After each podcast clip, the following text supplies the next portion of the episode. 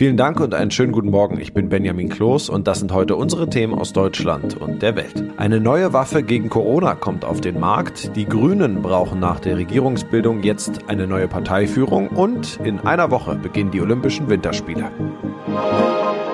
Es ist zwar kein Impfstoff, aber dennoch eine ganz wichtige Waffe gegen Corona. Die EU-Arzneimittelbehörde EMA hat grünes Licht gegeben für die Zulassung des Medikaments Paxlovid gegen Covid-19. Das Mittel des US-Herstellers Pfizer könne bei Patienten eine schwere Erkrankung nach einer Infektion verhindern, teilte die EMA in Amsterdam mit. Bettina Fisser berichtet aus Amsterdam. Was ist das Besondere an dem Mittel und wie groß sind die Heilungschancen? Es ist eine Pille und übrigens die erste, die dann zur Behandlung von Covid zugelassen wird. Die übrigen Mittel, die müssen gespritzt werden und dazu muss man meistens auch ins Krankenhaus. Und dieses Mittel ist, so zeigen alle Studien, hochwirksam. Es sorgt nämlich in fast 90 Prozent der Fälle dafür, dass Patienten nicht ins Krankenhaus eingeliefert werden müssen und auch nicht sterben. Wie bzw. wann muss man die Pille einnehmen? Wer kann die bekommen? Also klein und groß, quasi alle? Ja, man muss in den ersten fünf Tagen zweimal täglich drei Pillen nehmen. Und empfohlen wird Paxlovid für Erwachsene und dann vor allem für Risikopatienten, also zum Beispiel solchen Menschen, die bereits eine Vorerkrankung haben und deshalb in Gefahr sind. Ärzte werden es vermutlich nicht bereit allen Patienten verschreiben, denn es ist ziemlich teuer. Es kostet so um die 600 Euro pro Kur. Der Bund hat sich ja schon eine große Menge gesichert.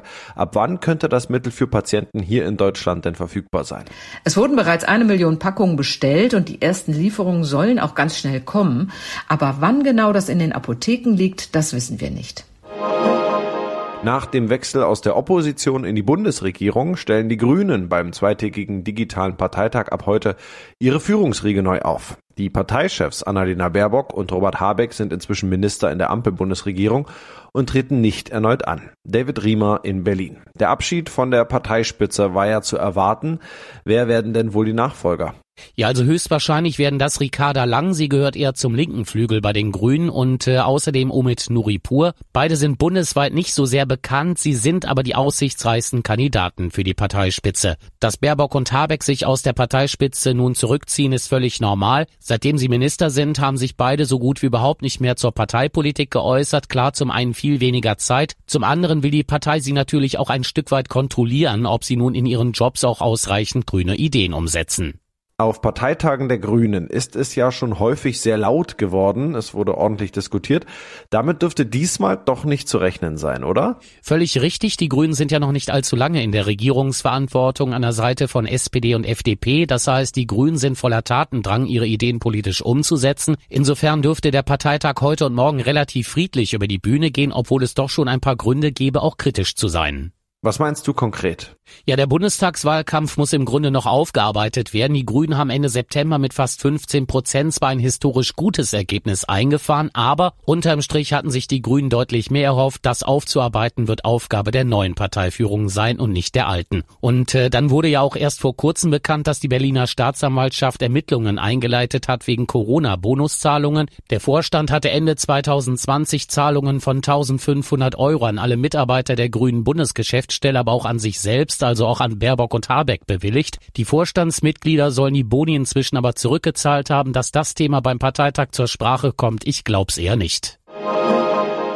Spannungen, Boykottaufrufe und obendrauf noch Pandemie. Heute am Freitag in einer Woche starten in Peking die Olympischen Winterspiele.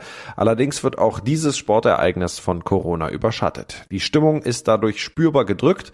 Andreas Landwehr berichtet aus Peking. Viele Sportler fahren mit einem mulmigen Gefühl nach Peking, haben Sorge, positiv auf Corona getestet zu werden und in Quarantäne zu landen, womit der Olympiatraum ausgeträumt sein könnte. Auch die Begeisterung in der chinesischen Bevölkerung hält sich in Grenzen. Einmal ist Wintersport in China ohnehin nicht so verbreitet, zum anderen gibt es Sorge vor einem Einschleppen des Virus durch die ausländischen Gäste. Überschattet werden die Spiele noch von der Auseinandersetzung über die Verschlechterung der Menschenrechtslage in China, was Boykottaufrufe laut werden ließ. Außer dem russischen Präsidenten Putin, ein so wörtlich Freund Chinas, nehmen auch nur wenige hohe Staatsgäste an der Eröffnungsfeier teil. In unserem Tipp des Tages geht es heute um grüne und schwarze Flecken, die keiner in seinem Haus haben will. Schimmelpilz ist nicht nur hässlich, er gefährdet auf Dauer auch Gesundheit und Bausubstanz. Daher sollte man Pilzflecken entfernen, solange sie noch klein sind. Aber welche Schimmelmittel sind wirklich empfehlenswert? Ronny Thorau berichtet. Die Stiftung Warentest hat Schimmelmittel getestet. Mit welchem Ergebnis? Ja, die Tester haben vor allem Sprays angeguckt und die gute Nachricht, alle Getesteten machen das, was sie sollen, nämlich sie töten Schimmelpilze ab. Die schlechte Nachricht aber, es gibt einige, die selber ungesund sein können, nämlich die Sprays mit Natriumhypochlorid, auch als Aktivchlor beworben. Die können die Haut verätzen oder den Augen schaden, deshalb wurden sie eher schlecht bewertet. Okay, wozu raten die Tester stattdessen? Ja, es gibt zum Glück Sprays und Mittel ohne Hypochlorid. Meistens steht da chlorfrei drauf. Aber auch Hausmittel wie die hochprozentigen Alkohole Isopropanol und Ethanol töten Schimmelpilze gut ab. Worauf muss man achten bei der Schimmelbehandlung? Ja, also erst recht, wenn man ein nicht chlorfreies Mittel nimmt, gilt eine gute Belüftung des Raumes, also Fenster auf ist wichtig und Schutzausrüstung. Das Gute da, Schutzhandschuhe werden da empfohlen und Achtung, FFP2-Masken. Die sollte ja nun gerade jeder kennen und meistens auch verfügbar haben. Allergiker oder Immunsupprimierte sollten Schimmel eher nicht selbst entfernen. Ansonsten allgemeine Tipps, kleinere Schimmelstellen so bis zum halben Quadratmeter möglichst schnell selbst entfernen.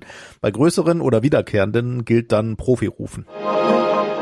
Und das noch, egal ob Pippi Langstrumpf oder Ronja Räubertochter oder Carson vom Dach. Astrid Lindgrens Kinderbuchfiguren sind auch lange nach ihrem Tod Klassiker in fast jedem Kinderzimmer geblieben. Heute, vor genau 20 Jahren, ist sie im Alter von 94 Jahren gestorben. Sigrid Harms in Skandinavien.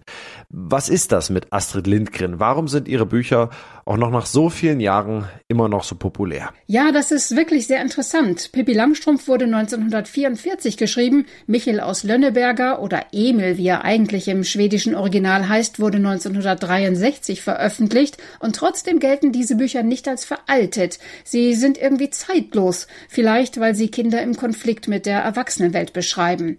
Also ich denke, Astrid Lindgren gelingt es sehr schön, die Welt aus der Sicht der Kinder zu beschreiben. Außerdem sind sie mutig, abenteuerlustig, unabhängig und ein bisschen frech. Das wären wir doch alle gern. Wie ist denn eigentlich Pippi Langstrumpf entstanden? Ja, wie die meisten Kinderbücher an der Bettkante.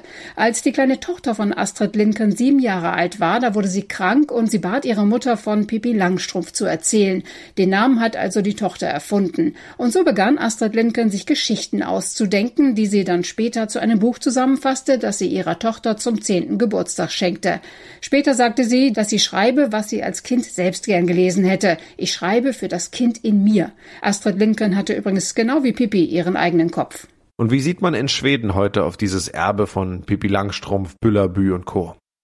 Die Schweden sind natürlich stolz, dass sie neben ABBA und Ikea die berühmteste Kinderbuchautorin hervorgebracht haben. In Wimmerby kann man ihr Elternhaus besichtigen, auf der Insel Gotland steht die Villa Kunterbund und es gibt Erlebnisparks basierend auf ihren Figuren. Aber Lindgren hat auch das Bild von Schweden geprägt, vom Bullerby mit den niedlichen Holzhäusern, diese heile Welt. Und dieses Bild stimmt heute nicht mehr. Schweden hat sehr viele Probleme, besonders mit Bandenkriminalität und es ist sicher nicht leicht, dass man diesen Kontrast von früher und heute immer wieder betont. Ja, das war's von mir. Ich bin Benjamin Kloß und wünsche ein schönes Wochenende.